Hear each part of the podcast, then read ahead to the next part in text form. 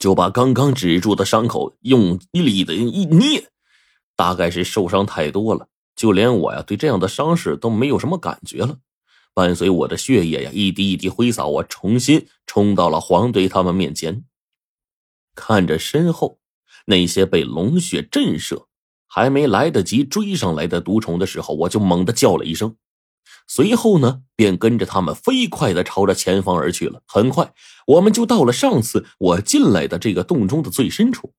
在这洞口往里面还有一个洞口，而且那个洞周边赫然摆放着很多干枯跟死皮一样的东西，正是当初地人和路人们的先辈们，他们在这里出生入死、成功的阵风之后所留下的尸体所在。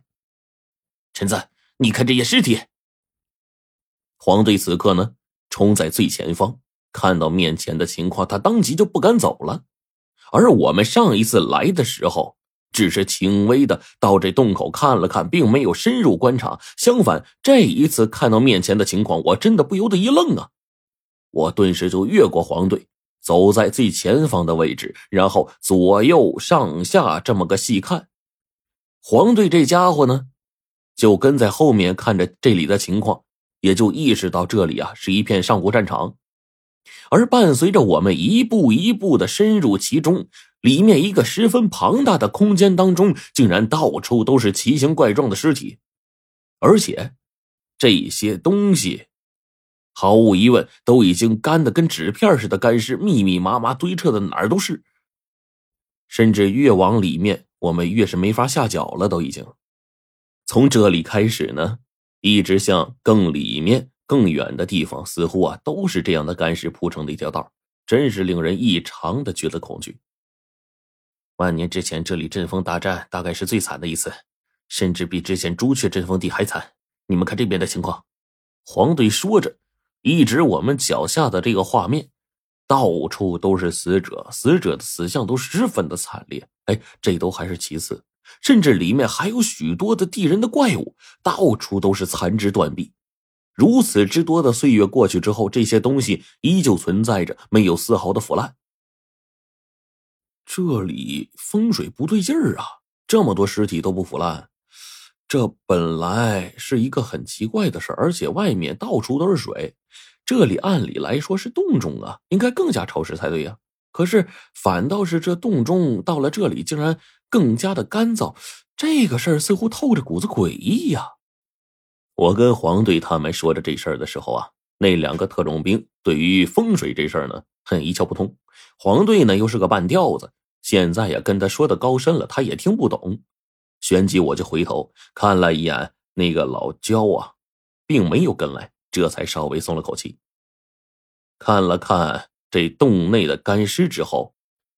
我从这个已经湿透的百宝袋中啊取出来罗盘，准备呢先看预一下这边的风水地势。而我这百宝袋呀，从我刚开始落入水中，里面我画的符咒之类的东西早就浸泡的没作用了，甚至已经变成烂纸条了。也就有那么几样简单的法器还能起到点作用。我直接呢把罗盘拿在手里，对准了那个方位，细细的查看起来。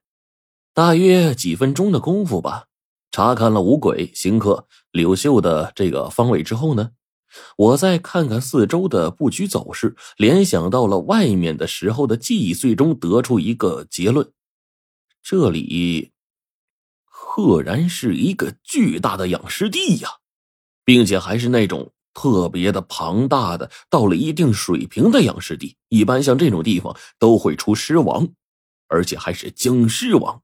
比飞尸还要厉害的东西，我不由得把这一幕跟黄队一说。黄队点了点头，随后问我：“陈陈子，你你你你说这里是养尸地，这这这这这这这里不不会诈尸吧？”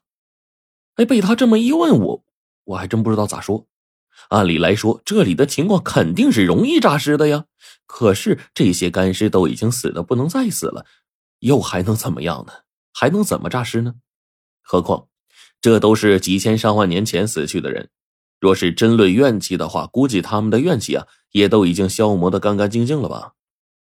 我们这会儿一面环顾四周，随后我就问他们：“咱要不要往前走走？”看这模样，死者肯定不能诈尸了。你看，这些这些干尸硬的跟个石头似的，这要诈尸的话，身上这么硬，活动一下关节，整个身上都得噼里啪啦碎裂个差不多了，应该没啥危险吧？要不咱进去看看？被他这么一说，这两个特种兵啊，本来很少接触这些神神鬼鬼的，也表示想要进去看看去。我真是拗不过他们，我就继续往前走。但是没走几步，我就被一道轻微的响动给惊到了。有情况！我刚说完这句话，黄队眼睛似乎就已经发现了传来声音的位置，他顿时用手一指二十米之外的地方。我们都是用的矿灯，所以看的不是很清楚。只有黄队这家伙有夜视眼，反倒是他可以轻易的看到里面的情况。从这里开始往里面的通道宽阔无比，就同时开个三四辆车进去都没问题。仔细看脚下，还有前方的建筑，似乎从咱们脚下开始就是一条祭祀用的神道。神道！一听到他这话，我第一反应是锁龙台。随后，就听黄队这家伙再度说：“在前方有一条怪异的虫子，趴在一个骷髅身上，身体抖来抖去的，不知道在干什么。不知道在干什么。”听到他这话，我倒是有点好奇呀，我就问他：“那那虫子长啥样啊？”好像蚯蚓似的，身体跟我胳膊差不多，有两尺多长，圆鼓鼓的，身体的周边长着一寸多长的小触角。光是那些个腿一样的触角加在一起，怎么也不下于几百上千条腿呀！